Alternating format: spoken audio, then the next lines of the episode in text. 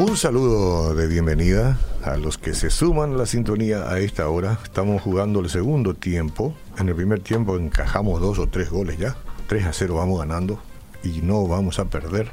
Estamos firmes. Imagínense ustedes, en este momento, uno de los jugadores principales de la estación, hablando en términos de fútbol, ¿verdad? Pero estamos nomás, está entrando en este segundo tiempo. La, la goleada que vamos a dar. Licenciado Juan Silverio Verón, ¿cómo le va? Muy bien, Oscar, buen día para toda la audiencia. ¿Jugó fútbol usted alguna vez? Un poco. Un poco. ¿no? yo lo estaba presentando como el número 10 acá, como una solución. vamos, a ver, pero penales podemos chutar. y, y ah, bueno, los penales hasta los mejores a veces hierran. Pero si usted no jugó mucho fútbol, no jugó mucho porque su papá era muy riguroso, le tenía seguramente ordeñando vaca, no sé, ¿verdad?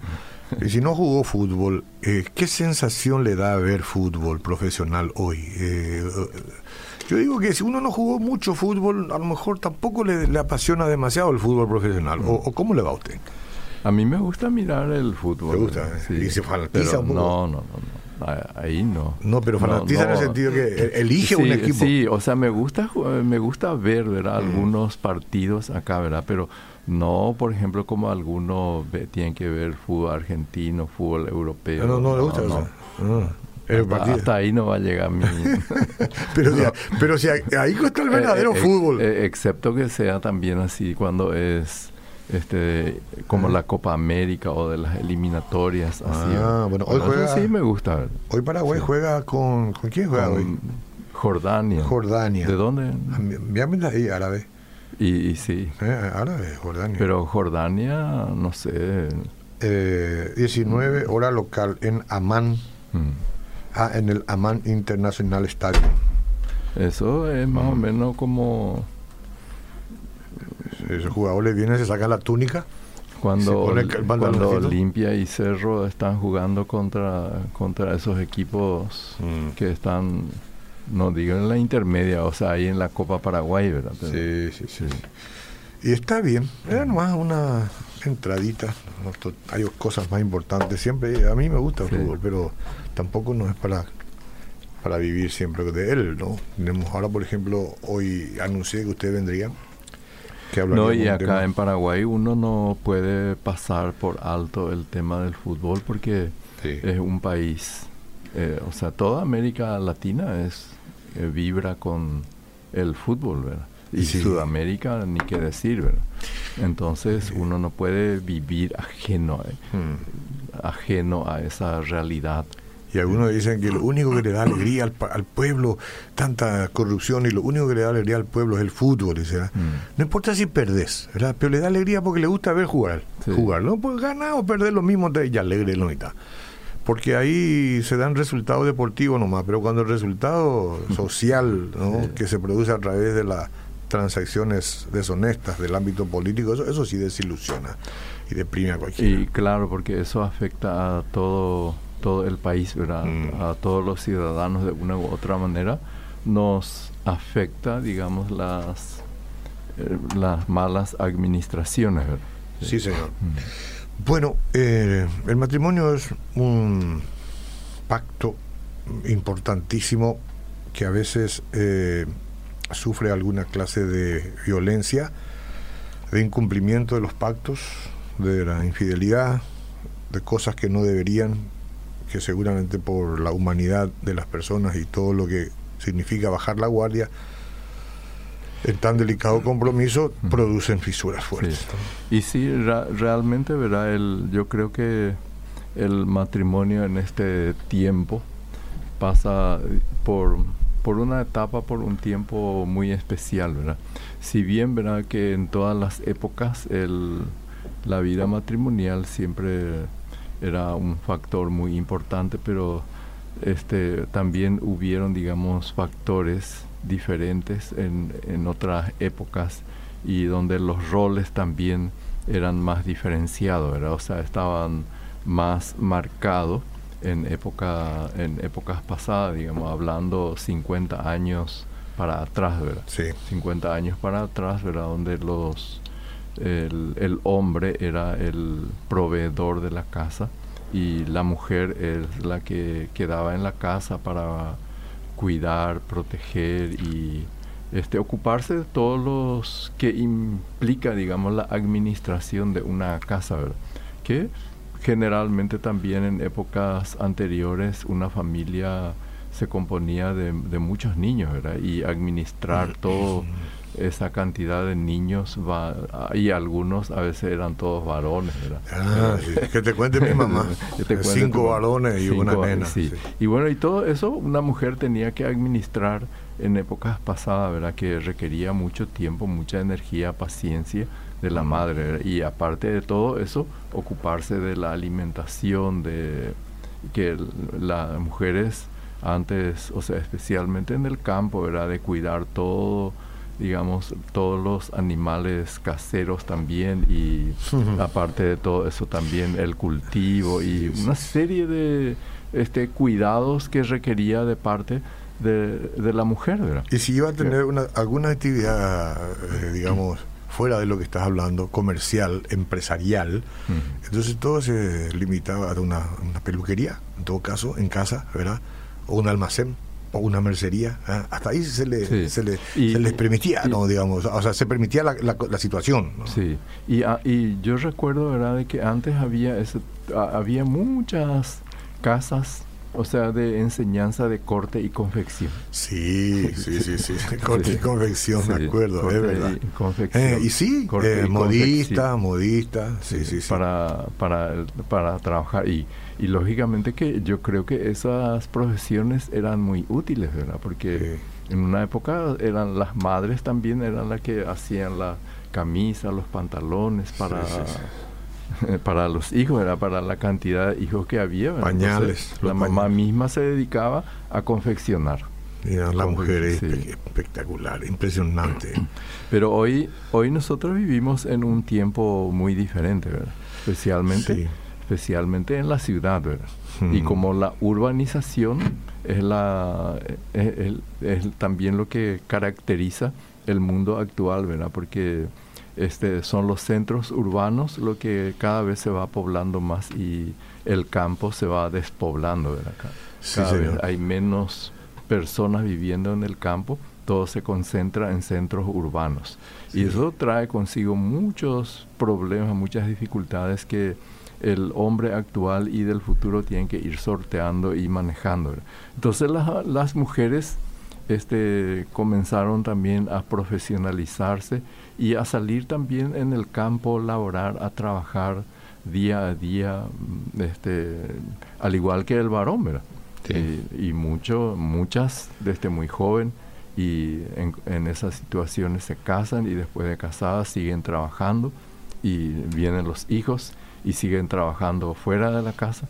Entonces, es una realidad de, de, nuestro tiempo, ¿verdad? O sea, en la mayoría, ¿verdad? Son muy pocas las mujeres que pueden darse, digamos, o sea, que tienen esa posibilidad porque a lo mejor, o sea, que el marido tiene el sustento para poder, que ella no necesita estar saliendo afuera de la casa para trabajar, ¿verdad? Mm. Eh, son pocas las personas, mujeres que tienen esa posibilidad. Pero otras también, aparte de sus, eh, aunque tengan eso, igualmente prefieren también salir a trabajar, ¿verdad? Porque han optado por algunas profesiones que le permiten eso. ¿Y, y, por, qué estás contando todo eso? ¿Qué, tiene que ver eso con la eh, transparencia en el matrimonio y, todo el tema que hace. Y, bueno, y todo eso, por ejemplo, tiene que ver, ¿verdad? o sea, que afecta, digamos, el desenvolvimiento global, digamos, general, así de la familia, de las relaciones en sí, ¿verdad? ¿Por qué? Porque crea un ambiente y muchas situaciones que hace también que la mujer en el día a día interactúa con mucha otra gente, ¿verdad? De, ambos sexos, ¿verdad? Y lo mismo ocurre con el varón también, ¿verdad? Que esa es una realidad. Y entonces se va creando, se, eh, se va creciendo en un ambiente donde las parejas en sí poco tiempo tienen para ello mismo, ¿verdad? Mm. Entonces, si no administran correctamente ese tiempo y espacio, va, se van a encontrar que de repente cada uno vive por su lado. ¿verdad? Y en medio de todas estas situaciones también, que hoy nosotros dijimos que íbamos a estar enfocando un poco, como ya lo mencionaste, ¿verdad? En el tema de la transparencia y la honestidad, ¿verdad? Sí. sí. Y yo creo que especialmente no hablemos de otro mundo, ¿verdad? Porque otro mundo es otro mundo, nuestro mundo en el Paraguay, ¿verdad? Yo creo que este es un tema crucial, ¿verdad? La transparencia y la honestidad. La transparencia y la honestidad es un problema nacional. Es un problema nacional y que afecta a todos los estratos sociales, todos los niveles afecta, ¿verdad? Que muchas veces este, uno escucha ¿verdad? que se le critica a los que están en el gobierno de que son corruptos, que esto, que aquello, ¿verdad? Pero probablemente eso que le están criticando están deseando, anhelando llegar a ese punto para que ellos puedan tener acceso a lo que en este momento no tiene, ¿verdad? Sí. sí.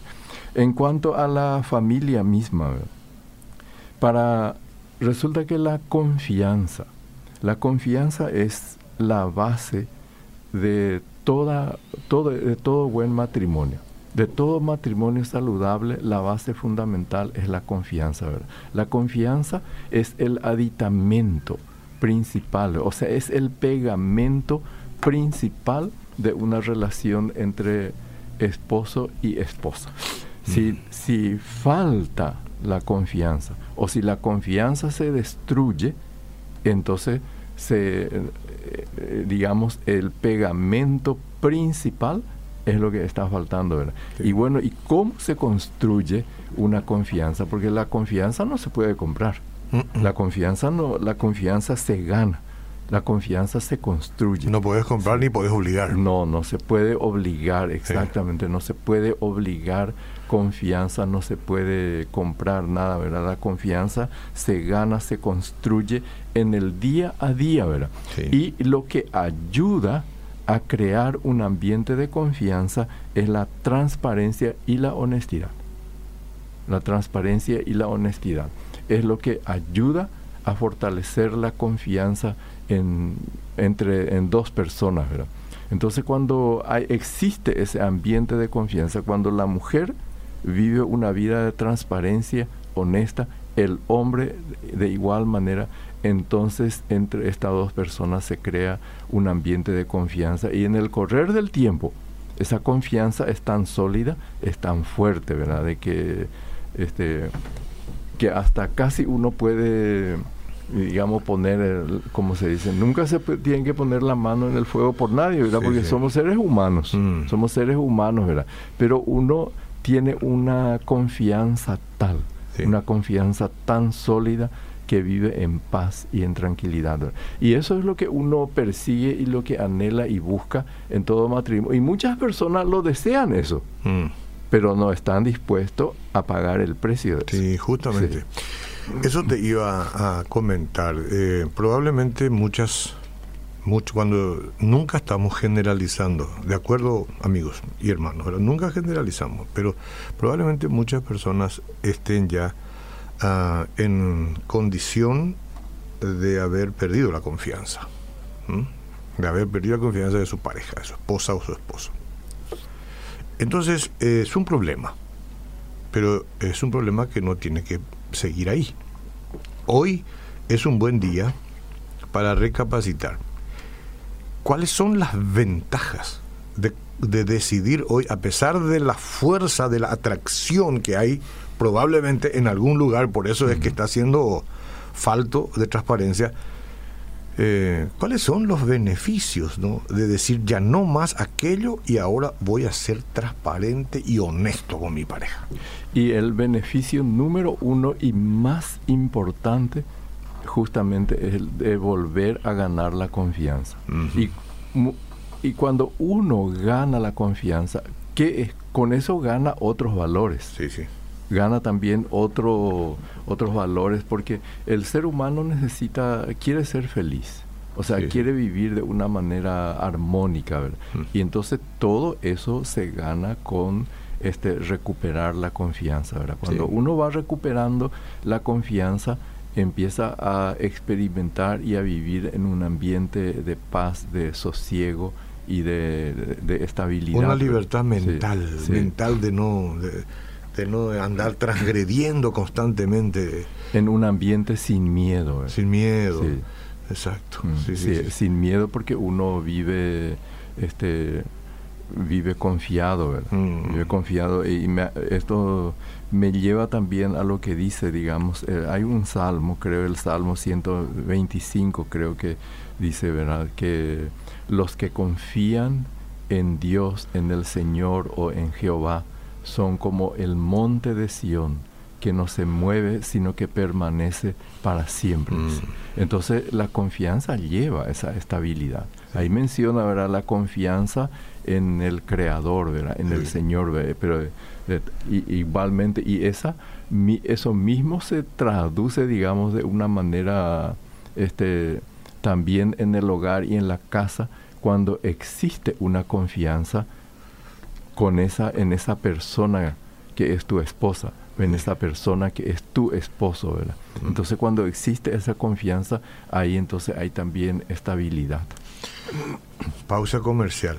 Pausa comercial. Me llega, me llega un mensaje, dice, Ande te informa que la lectura registrada en el medidor del NIS, este, tanto, es de 29.159, resultando un consumo de 981 kilowatts hora, parece. Mm. Ayer de tarde explotó el transformador frente a mi casa. Ahora me llaman me dijeron que explotó otra vez. ¿En serio? sí, me dijeron, ahora me mandan la factura.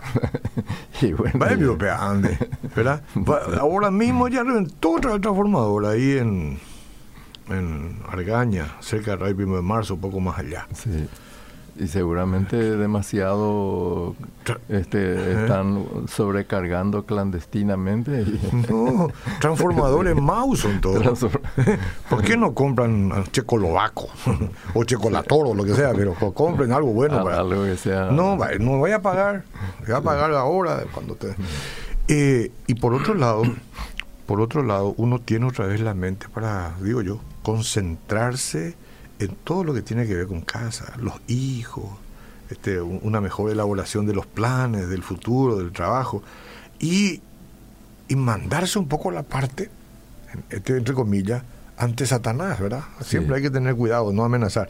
Y decir, yo puedo ser un hombre o una mujer responsable dentro de mí. Ahora, todo ese ambiente también no es que solamente te causa, digamos, una, un ambiente de paz y de sosiego, espiritual, ¿verdad? Porque todo eso finalmente después también se traduce en el bienestar físico, ¿verdad?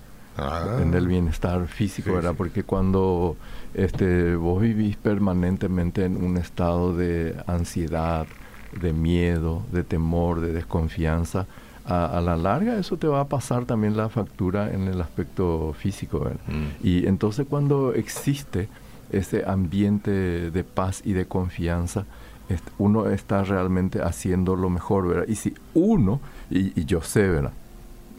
Yo sé, hasta hoy no me consta que nadie se haya casado solamente por, por un tiempo de tres años y dice, bueno, Con un contrato. hacemos un contrato este por tres años nuestro matrimonio y luego ya veremos qué hacemos, ahora si renovamos o no, ¿verdad?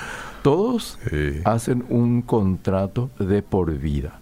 O sea, eso es así, ¿verdad? De por vida, ni siquiera en ese momento está la posibilidad de que eso pueda cambiarse y anularse, ¿verdad? En ese momento, ¿verdad?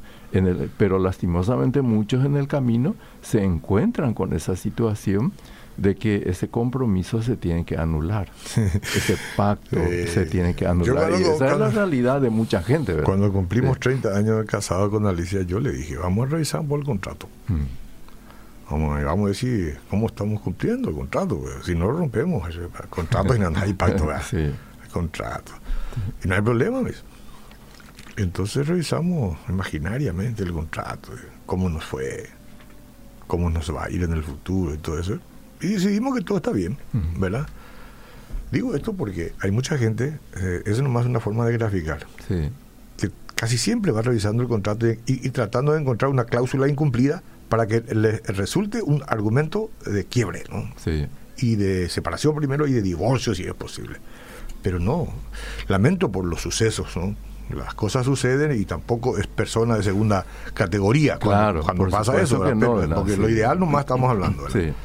Eh, y solo que trae siempre eso dolor, ¿verdad? Y por supuesto, ¿verdad? Que tampoco eso es el fin del mundo para la persona, ¿verdad? La persona siempre tiene la posibilidad de, este, de reinventarse y hay una nueva oportunidad también, ¿verdad? Porque tenemos que tener siempre presente, ¿verdad? De que no porque uno haya fracasado en un matrimonio, mm. que eso es el fracaso de la vida, ¿verdad? No, si no ya todos estuviéramos fuera, ¿no? Todos estuviéramos fuera. Hay, algunos tomaron una mala elección y posteriormente tuvieron que llegaron a ese punto, pero ahora tienen que comenzar, o sea, de pensarlo bien y darse otra vez una nueva oportunidad en, su, en su vida, ¿verdad? Porque Dios es un, es un Dios también que nos da siempre oportunidades. Yo no sé si es bueno, sano hablar en estos términos, pero una gran mayoría, para no decir todo, porque no, yo no quiero herir a nadie, son potenciales infieles. El ser humano es un potencial infiel hablando en términos de humanidad. Por eso es que estas charlas son importantes, para que nadie crea que lo que le está sucediendo es algo este, venido de extra mundo, ¿no? Acá todos tenemos que tener siempre este, el cuidado de saber que el enemigo de nuestras almas, el diablo, lo que mejor quiere es romper esa unión, ¿no? ese matrimonio. Entonces, todos son, la mayoría son potenciales cuidemos entonces. Y, sí. y, la, toma de conciencia de nuestra fragilidad es precisamente necesaria para este para fortalecernos, mm. Para, para fortalecernos, ¿verdad? Y entonces desde ese punto de vista, ¿verdad? De que este, todo ser humano es potencialmente un adúltero, ¿verdad? Tanto hombre como mujer, ¿verdad? Y no hay ninguna diferencia. Entonces, la toma de conciencia de eso, ¿verdad? Porque cuando nosotros nos llegamos al punto de creernos dioses, mm. de creernos infalibles, mm. ahí estamos al borde del precipicio. Sí. sí. Antes de la caída, el orgullo, dice la, la palabra de Dios. Y el que está firme, cuide de que no caiga. Entonces, vivir consciente de que somos seres débiles que necesitamos de un creador de Dios nuestro y para ayudarnos. Por eso el Señor Jesús dice, ¿verdad? De que velad, velad y ora. ¿Y por qué tenemos que velar y orar? Justamente para no caer, ¿verdad? Porque tener conciencia, eh, vivir despierto, vivir despierto. Muchas personas a veces dicen, yo jamás imaginé hay que imaginar, hay que imaginar. No, vivir en el miedo. Eso es otra cosa, ¿verdad? No vivir en el miedo, no vivir en la ilusión, ¿verdad? Pero es importante saber de que nosotros somos seres humanos y que día a día tenemos que trabajar. Por eso siempre yo menciono y digo, ¿verdad?, de que la vida conyugal es, uno tiene que construirla, edificarla en el día a día, ¿verdad? Nunca uno puede dormir sobre los laureles y decir, bueno, yo ya hice todo, yo ya llegué, yo ya he alcanzado. No, hasta que la muerte nos separe tenemos que trabajar, cultivar nuestra relación conyugal, ¿verdad? Edificar, ¿verdad? Y vivir cada día, procurar que nuestra vida sea mejor, ¿verdad? Sí, estoy mandando un mensaje urgente nomás, ya acá estoy. Yo estoy escuchando atentamente este, lo que estás diciendo. Pero ¿qué es lo que hay que mejorar? Porque, cuatro minutos ahí tenemos. Eh, ¿Por qué es lo que la gente va y es infiel? ¿Por qué yo sería infiel? ¿Qué es lo que no funciona eh, en el matrimonio? ¿Es la parte íntima? ¿Son las negaciones? ¿Son la falta de la, de la pasión? Porque uno no se enamora de onda de, de, otra mujer o de otro hombre. Bueno, eh, eso, o sea, no, no, eso no, no es por eso, ¿verdad? Cuando, cuando una persona este cae o bueno vamos a decir que comete infringe digamos un mm. uno tipo falta digamos rompe un compromiso que ha hecho no es porque la otra persona sino que el problema está dentro de uno mismo ¿verdad? el problema siempre uno tiene que mirar para adentro mismo verdad no buscar buscar culpable afuera. Mm. No buscar culpable afuera, sino que uno mismo es el responsable de sus actos. ¿verdad? Buscar afuera quiere decir buscar en la pareja ya. Buscar en la pareja y creer, porque ahí entonces uno ya está, eh, re- no está reconociendo, este, implícitamente no está reconociendo su, pro- su propia responsabilidad. Su propia responsabilidad. Vamos a decir, si un hombre comete adulterio, Mm. no puede estar diciendo, bueno, mi esposa esto, aquello, ¿verdad? Sí. Él es el responsable. Oye, y para poder salir. Y, y bueno, y, Este, tiene- y a aún él. ahí, ¿verdad? Y Ah. aún ahí, ¿verdad? ¿Por qué? Mm. Tiene que hacerse la pregunta si la mujer no le hace caso, si su propia esposa no le hace caso. ¿Por qué? Eh, ¿Por No, qué eso? la- entonces, eh. entonces tiene que hurgar en sí mismo cuál es el problema. Ah, Pero eh. no en ella, sino en él. Sí, señor. Sí. Sí, de acuerdo. Muy de En acuerdo. uno mismo. Muy de acuerdo, muy de acuerdo. Gracias, gracias. Usted sabe mucho. Usted tendría que venir cada día acá y ayudarnos un poco este, en esta humanidad que tenemos, porque digo humanidad, porque nosotros cuando nacemos primero somos seres humanos, ¿verdad? No somos ni cristianos, ni budistas, ni, ni, ni, ni mahometanos, qué sé yo cuántas más hay. Ni, no, no, no, no, no. Somos seres humanos, ¿verdad? Simplemente un bebé. ¿verdad? Un bebé, ser humano. Eh, Decía Conner cuando yo estudiaba en el IBA con Juan Pancras. Me tragué el libro de un tal Conner. Y él no hablaba del pecado original, sino que él hablaba de la de que venimos con la imposibilidad de no pecar. Sea, imposible que no pequemos. Entonces lo que somos somos seres humanos que vamos a pecar. Después nos volvemos o cristianos o no, ¿verdad? Mm. Y entonces por eso digo, nuestra humanidad tenemos que trabajarla fuertemente con conocimientos y advertencias, consejos sabios que vienen de la Biblia primero, canalizado en este caso por nuestro consejero, por eso le agradezco su presencia. Ahora usted quiere, usted quiere saber más, quiere consultar con él, quiere venir acá porque tiene una situación bien personalizada. Entonces usted hace una, cita, no le va a costar mucho más que ir a una consulta médica. Eh, yo le voy a dar el número de teléfono acá de, de, la, de la recepción, la asistencia, y usted llama y dice, yo quiero una cita. Necesito 30 minutos, 40 minutos, no sé cuánto dura una terapia. Y le van a dar una cita con él. Y viene y conversa y charla y se desahoga y recibe unos consejos. ¿no? 425-042 es el número de teléfono para cita en consultorio, en terapia. No sé cómo suena eso de terapia, pero consultorio. 425-042.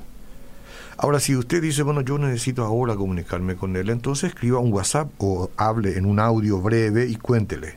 Y él le va a responder apenas pueda ese WhatsApp. Para ello tiene que anotar el número y, e incluir dentro de sus archivos. Le voy a dar el número del WhatsApp. Son dos opciones.